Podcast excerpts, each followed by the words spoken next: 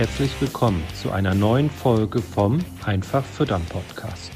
Die Mission, jeder kann sein eigener Fütterungsexperte werden.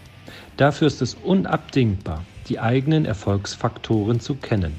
Die Fütterung der Herde ist der wichtigste Hebel für die Tiergesundheit. Die Futterkosten sind der größte Kostenblock in der Milchproduktion. Die Fütterung gehört deshalb aus unserer Sicht ganz klar in die Hände des Betriebes. Denise zeigt Milchviehhaltern Schritt für Schritt, wie sie die Fütterung der Herde selbst in die Hand nehmen und greift dabei auf Erfahrungswissen aus zwölf Jahren unabhängiger Beratung zurück. Ziel sind gesunde Herden, einfach aufgebaute Rationen, die die Kühe bedarfsgerecht versorgen. Dabei werden die Futterkosten fest im Blick gehalten. Moin, liebe Zuhörer des Einfach Füttern Podcast. Astrid hier. In ähm, dieser Folge ist es so, dass wir quasi eigentlich eine dreiteilige Folge aufgenommen haben. Bedeutet, ihr hört jetzt erst die erste Folge ähm, und dann gibt es quasi nächste Woche dann die nächste und die Woche drauf die dritte Folge. Das ist sonst einfach zu lang geworden. Und jetzt wünsche ich euch erstmal viel Spaß mit dem ersten Teil. Moin, Denise. Hallo, Astrid. Moin. Hallo, liebe Zuhörer. Herzlich willkommen zu einer weiteren Einfach Füttern Podcast-Folge. In dieser Folge ähm, wollen wir euch mal ein bisschen mit sozusagen hinter die Kulissen nehmen und ähm, genau, woher kommt das? Wir werden oder Denise wird nicht selten gefragt, natürlich, ob sie nicht doch nochmal vor Ort ähm, zum Beratungstermin kann, kommen kann und so weiter. Und das ist uns ausreichend Anlass, um euch einfach mal, wie gesagt, mitzunehmen, äh, warum jetzt nach der Entwicklung, die wir auch in den letzten Jahren hatten und so weiter, dass überhaupt keine ähm, oder überhaupt nicht mehr zur Diskussion steht, dass wir jetzt vor Ort Beratung machen. Denise, du wirst äh, diesen Podcast eine Entstehungsgeschichte so ein bisschen mal transparent machen und ein bisschen erzählen, warum wir jetzt heute auch so arbeiten, wie wir arbeiten. Ja, genau. Und dass wir dann vielleicht auch einfach mal den einen oder anderen mitnehmen auf äh, diese ja sehr spannende Reise, die wir da gerade erleben, ja. Weil wir natürlich dann ja auch die Branche ein Stück weit revolutionieren und ähm, ja, es einfach für den einen oder anderen von euch ja interessant sein könnte, wie es jetzt dazu gekommen ist, weil wir natürlich auch nicht irgendwann morgens aus dem Bett aufgestanden sind und uns das vorgenommen haben, sondern es sich einfach so entwickelt hat. Ja, richtig. Ja, was ja viele äh, auch wissen, ist, dass du ähm, ja Agrarwissenschaften studiert und dann auch noch promoviert hast. Ähm, und ich weiß natürlich auch, dass dein Ziel damals auch schon immer war, unabhängig ähm, zu beraten. Erzähl doch mal. Ja, tatsächlich war es so, dass ich äh, nach meinem Studium in Göttingen äh, also nach dem Masterstudium auch schon äh, so nach der einen oder anderen Stelle Ausschau gehalten hatte und ähm, mir da aber eben auch klar war durch meine Masterarbeit, äh, wo ich sehr viele Betriebe gesehen habe in NRW, 100 unterschiedliche haben wir damals für Versuchsreihen mit dem Metri-Check besucht. Ähm, und ich fand das immer so super spannend, dass die Betriebe untereinander nicht genau wissen, warum der Nachbar jetzt deutlich erfolgreicher ist als sie selbst und sich dann natürlich auch viele Fragen stellen und es äh, super schwierig ist, ähm, als Betriebsleiter herauszubekommen, wenn man so gefühlt immer gleichzeitig Silo fährt und alles gleich macht, so äh, wenn man von außen guckt, dass es dann dort trotzdem große Unterschiede geben kann. Und das fand ich äh, total spannend, hatte dann nach meiner Masterarbeit, wie gesagt, auch geguckt, ob irgendwie eine Stelle frei war. Ich komme ja ursprünglich aus ähm, Nordhessen.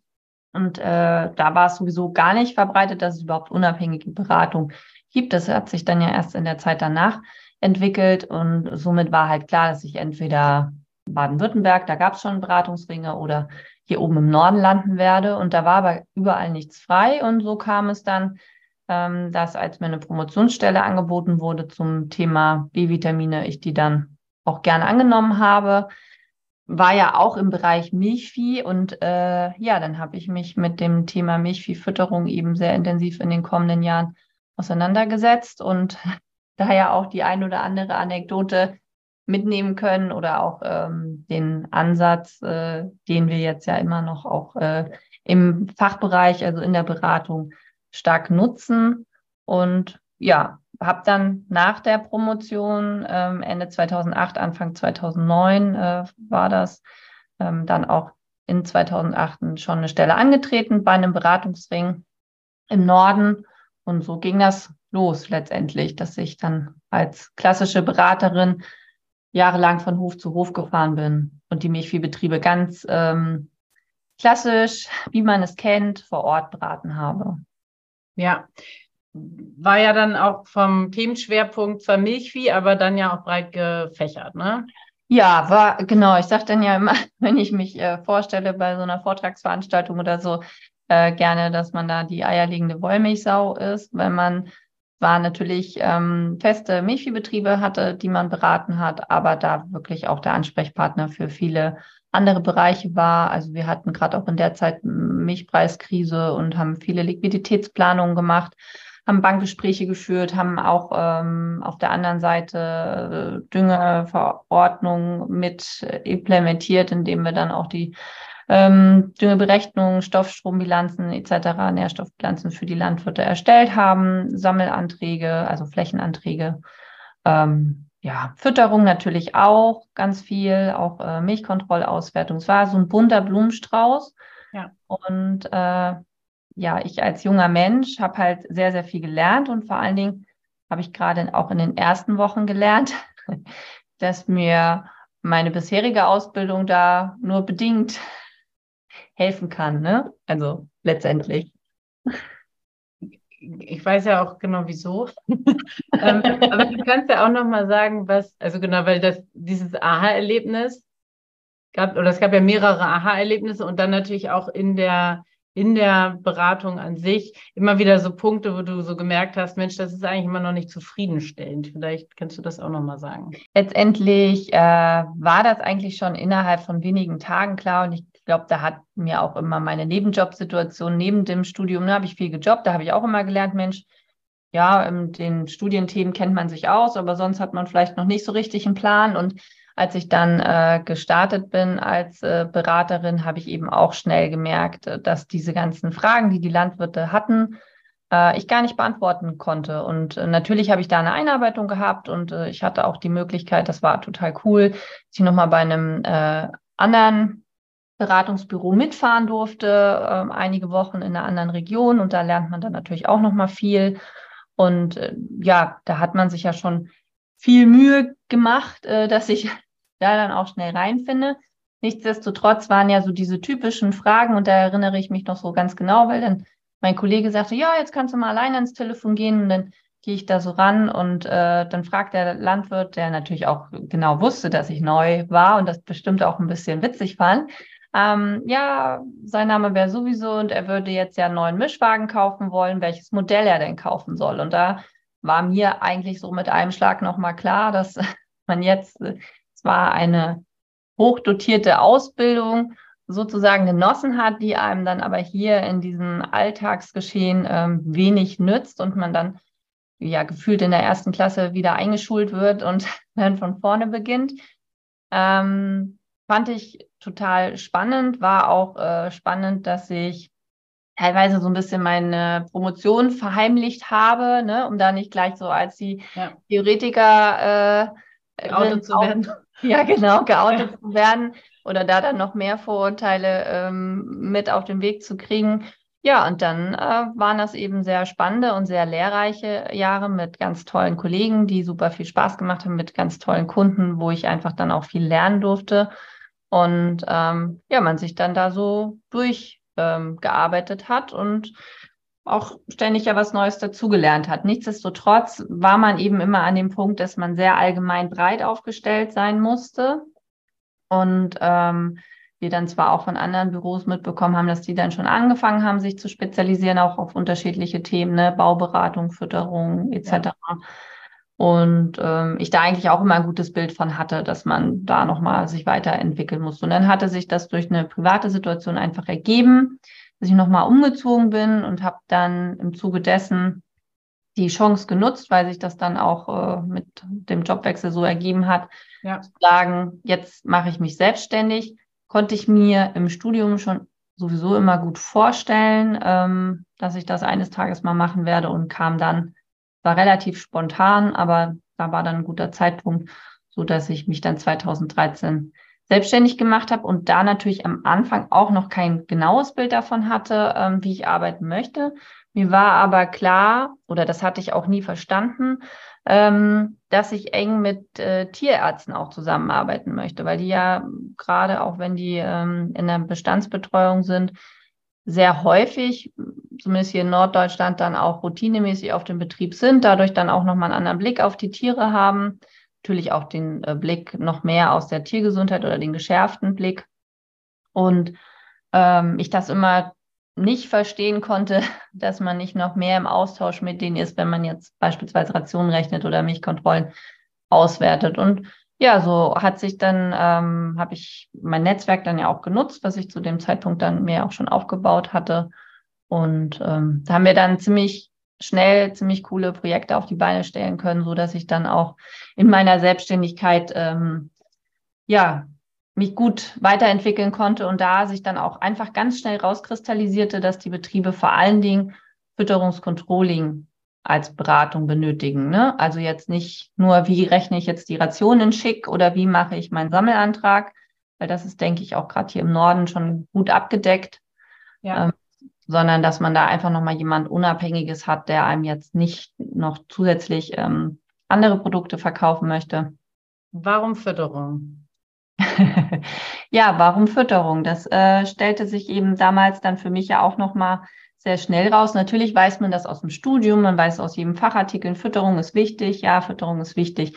Tatsächlich ist es aber so, in meiner ähm, Zeit davor als Berater war auch uns immer wichtig, Kuhkomfort ähm, und alle anderen Themen, ne, die haben wir auch immer alle gleichmäßig mitberaten. Und ähm, diese, diese krasse Spezialisierung auf die Fütterung war da nicht so gegeben. Also sicherlich auch aus zeitlichen Gründen, auch aus ähm, Kapazitätsgründen. Und ähm, das war dann in der Selbstständigkeit anders. Und da war einfach der ganz große Hebel, weil wir ja Tiergesundheit verbessern wollten, ähm, dass wir über die Fütterung gehen müssen. Weil natürlich nicht jeder Betrieb sagen kann, okay, bei mir läuft sich mit der Tiergesundheit, liegt bestimmt am Stall. Ich baue mal neun und dann gucken wir mal, ob es vielleicht besser wird. Ja. Stattdessen war der Milchpreis ja viele Zeiten, äh, in denen ich gearbeitet habe in dem letzten Jahrzehnt oder 14 Jahren, ähm, unter 30 Cent. Und ja. wir mussten gucken, was sind die Sachen, die wir auf dem Hof haben. Wir haben Grassilage, wir haben Maissilage, äh, wir haben Kraftfutter zur Verfügung, wir haben irgendwie ein einfaches Mineralfutter und daraus müssen wir jetzt das Beste machen. Und wie machen wir das? Und aus dem Grund bin ich dann dank der tollen Kunden und auch der Betriebsgrößen und auch der sehr, sehr engen Zusammenarbeit, weil ich natürlich ein großes Commitment auch zu dem hatte, weil ich mir vorgenommen habe, ich verkaufe denen jetzt keine Pakete, sondern weil ich mir vorgenommen hatte, ich verkaufe denen jetzt keine Pakete, sondern möchte, dass die mich freiwillig wieder anrufen, wenn sie meinen Job gut fanden.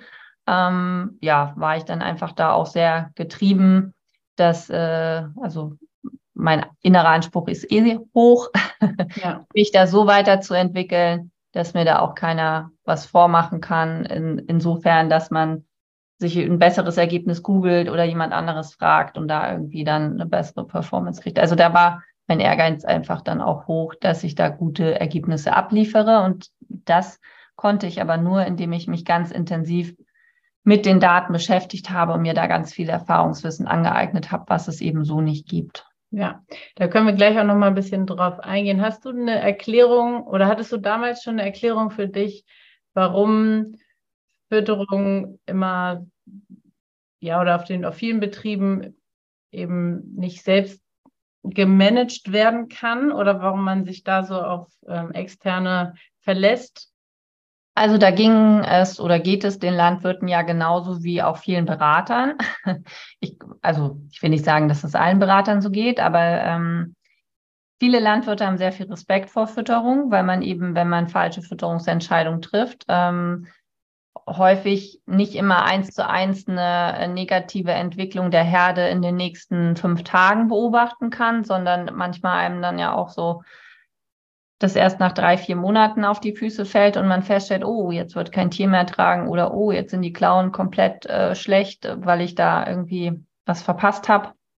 Und aus dem Grund haben ja viele Betriebe zum einen Angst vor Fütterung, dann denken ja. sie zum anderen, dass es sehr kompliziert ist, weil es natürlich immer sehr viel in der äh, Praxis oder in der praktischen Beratung um die Rationsberechnung geht. Mhm. Ähm, ne? Und das wirkt auf jemanden, der jetzt im Studium oder in der Ausbildung dann irgendwie drei Tage Rationsberechnung hatte und dann vielleicht noch zweimal mit einem Programm so ein bisschen hin und her gerechnet hat mit Standardzillagen, dann auch erstmal so, dass man das nicht äh, gut handeln kann. Und ähm, das ist ein, denke ich, ein entscheidender Punkt. Dann ist natürlich auch immer ein entscheidender Punkt für die Betriebe, dass sie keine Zeit haben, also dass sie gefühlt keine Zeit haben.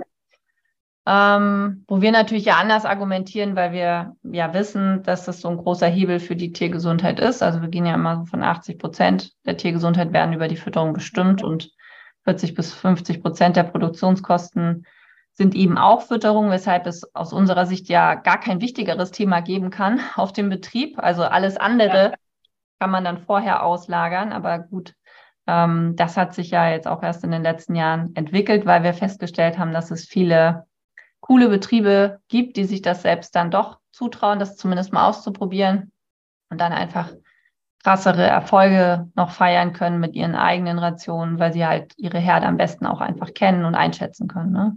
Ja. Jetzt hattest du eben schon gesagt, dass du dann in der Beratung natürlich auch als Ziel hattest, dass du so gut bist, dass die Betriebe dich ähm, von alleine wieder anrufen und dich halt wirklich als Beraterin haben wollen, nicht weil sie dich eh irgendwie schon bezahlt haben, ja. weil es tatsächlich auch messbare ähm, Fortschritte in der Beratung dann gibt oder in der Entwicklung. Ähm, du hattest das angefangen, dann bin ich da einmal reingegrätscht äh, mit den Feedback-Schleifen. Vielleicht kannst du dazu noch was sagen. Genau, also letztendlich ist es ja so, dass ich ähm, dadurch, dass ich ja als private Beraterin in Anführungsstrichen, also weil ich keine Förderung etc. abgerufen habe, ähm, war es ja einfach so, ich äh, musste dann ja auch mein Einkommen sichern und dann ja auch bestimmte Umsätze mussten ja dahinter stehen. Das bedeutet, man äh, wollte oder ich wollte erfolgreich sein, damit ich wieder angerufen werde. Ich musste aber auch Geld verdienen letztendlich. Und ähm, damit das dann alles zusammenpasst, äh, war ich ja darauf angewiesen, dass ähm, wir gute Umsetzungsraten auch auf dem Betrieb haben. Also dass ich nicht dann nur zwei, drei Stunden mit dem Landwirt äh, durch die Herde laufe, wir Kot auswaschen, äh, Rationen schütteln, BCS machen, was auch immer die äh, Beraterkiste an dem Tag so hergibt an, ich sage dann immer Konfetti. Ja. Äh, ne, das kann man, das kann man alles machen. Es muss aber ja auch so sein, dass was bei dem Landwirt nachhaltig äh, verankert bleibt. Und das ging immer am besten darüber, dass man dann auch äh, sich immer Feedback einholt und dadurch dann ja auch sein eigenes Wissen stetig verbessert. Also es gibt ja, das ist wie bei einem schlechten Arztbesuch, ne? Wenn man dann dahin fährt, der Arzt verschreibt einem irgendwas, man ist dann total unzufrieden, dann geht man zu einem anderen Arzt, dann ja. hat der erste Arzt nie die Chance, seinen Job besser zu machen, weil er ja gar nicht weiß, äh, dass da irgendwie total was schiefgegangen ist, man jetzt den mega Ausschlag im Gesicht von der Creme hatte oder keine Ahnung was. Ja. Äh, und der denkt, das ist erfolgreich und verschreibt es natürlich seinem nächsten Kunden auch, weil er sich gefreut hat, dass er das gelöst hat. Und das ist, gilt ja deshalb nicht nur in der Fütterung oder in der landwirtschaftlichen Beratung, sondern das gilt in ganz, ganz vielen Lebensbereichen, dass man sich Feedback einholen muss, wenn man sich verbessern möchte. Und ja. ähm, das habe ich immer ganz intensiv gelebt und äh, natürlich machen dann die Landwirte da ja auch mit. Also insofern, weil sie es da nicht anders kennen, ne, weil sie von Anfang an gewohnt sind. Ich frage nochmal nach oder sie kriegen ja sowieso die Milchkontrolle einmal im Monat und dann telefonieren wir nochmal oder schreiben ja. über WhatsApp oder die schicken mir irgendein Video, was ihnen jetzt nochmal aufgefallen ist auf ihrem Betrieb. Ja, und von daher ähm, ist das ja einfach die Quelle gewesen für oder der wichtige Grundstock für die Weiterentwicklung ähm, der Fütterung und auch von eigenen Fütterungskonzepten und das, was wir jetzt hier leben und auch die Schwerpunkte, die wir in unserer, ja. in unserem jetzigen Trainings dann äh, auch setzen. Ne?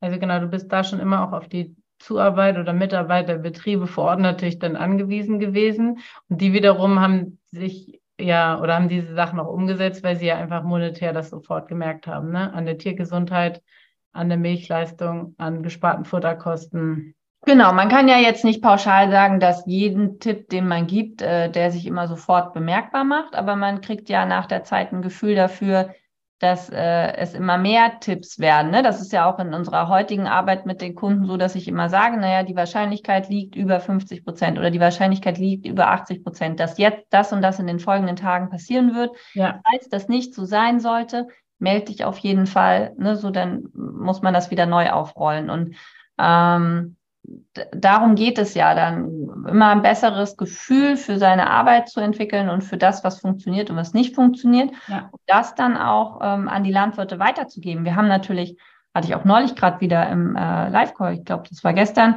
dass ich dann zu dem Landwirt gesagt habe, da, das kann ich dir, du änderst gerade so viele Faktoren.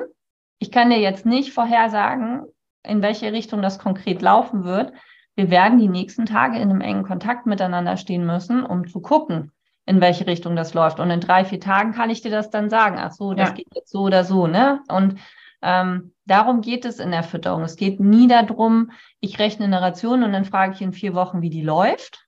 Also dann bist ja. du läuft, wenn du so Verstehe. arbeitest. Ja, ja genau. Sondern ähm, es geht einfach darum, dass das hilft eben auch den Kunden ja extrem, äh, wenn man sozusagen Vorhersagen treffen kann aufgrund seines ähm, reichen Erfahrungsschatzes. Und den habe ich mir in all diesen Jahren dann eben aufgebaut und ja eben vor allen Dingen durch das Feedback der Kunden. Also ja. das ist ja der Job auch eines Beraters aus meiner Sicht. Das ist ja nicht so, dass man dann irgendwie was in der Ausbildung gelernt hat und das verteilt man dann in der Welt, weil die meisten ja. Kunden äh, damals schon und auch jetzt unsere Kunden im Training, die haben genauso studiert und ja, genau. das Gleiche gelernt. Ja. So, an dieser Stelle unterbrechen wir quasi einmal die aktuelle Podcast-Folge. Es wird ähm, in der nächsten Folge einfach genau an dieser Stelle weitergehen. Erstmal schön, dass ihr bis hierhin gehört habt. Und dann wünsche ich euch ähm, viel Spaß. Jetzt müsst ihr zwar ein bisschen warten. Da vielleicht noch ein kleiner Hinweis in eigener Sache. Wenn ihr den Podcast nicht abonniert habt, dann macht das unbedingt, weil dann verpasst ihr auch keine weiteren Folgen. Vielen Dank, dass du heute wieder zugehört hast. Dir gefällt, was du heute gehört hast? Das war nur eine Kostprobe. Wenn du Lust hast, die Fütterung selbst in die Hand zu nehmen und dein eigener Fütterungsexperte werden möchtest, dann komm zu uns ins Online-Training. Natürlich kannst du die Schlüsselfaktoren einer leistungsfreudigen und gesunden Milchviehherde auch selbst suchen. Es kostet aber oftmals sehr viel Zeit. Im Training nimmst du die Abkürzung. Du profitierst von den Erfahrungswissen aus zwölf Jahren unabhängiger Fütterungsberatung. Denise ist dein Mentor an deiner Seite und bringt dich ohne Umwege von A nach B. Wir haben Landwirte in Deutschland, Österreich und der Schweiz erfolgreich zu ihren eigenen Fütterungsexperten ausgebildet. Willst du wissen, ob das Training auch für dich geeignet ist? Dann bewirb dich bei uns für ein kostenloses Strategiegespräch. Gehe dazu auf www.kühe-gesund-füttern.de und fülle das Bewerbungsformular aus.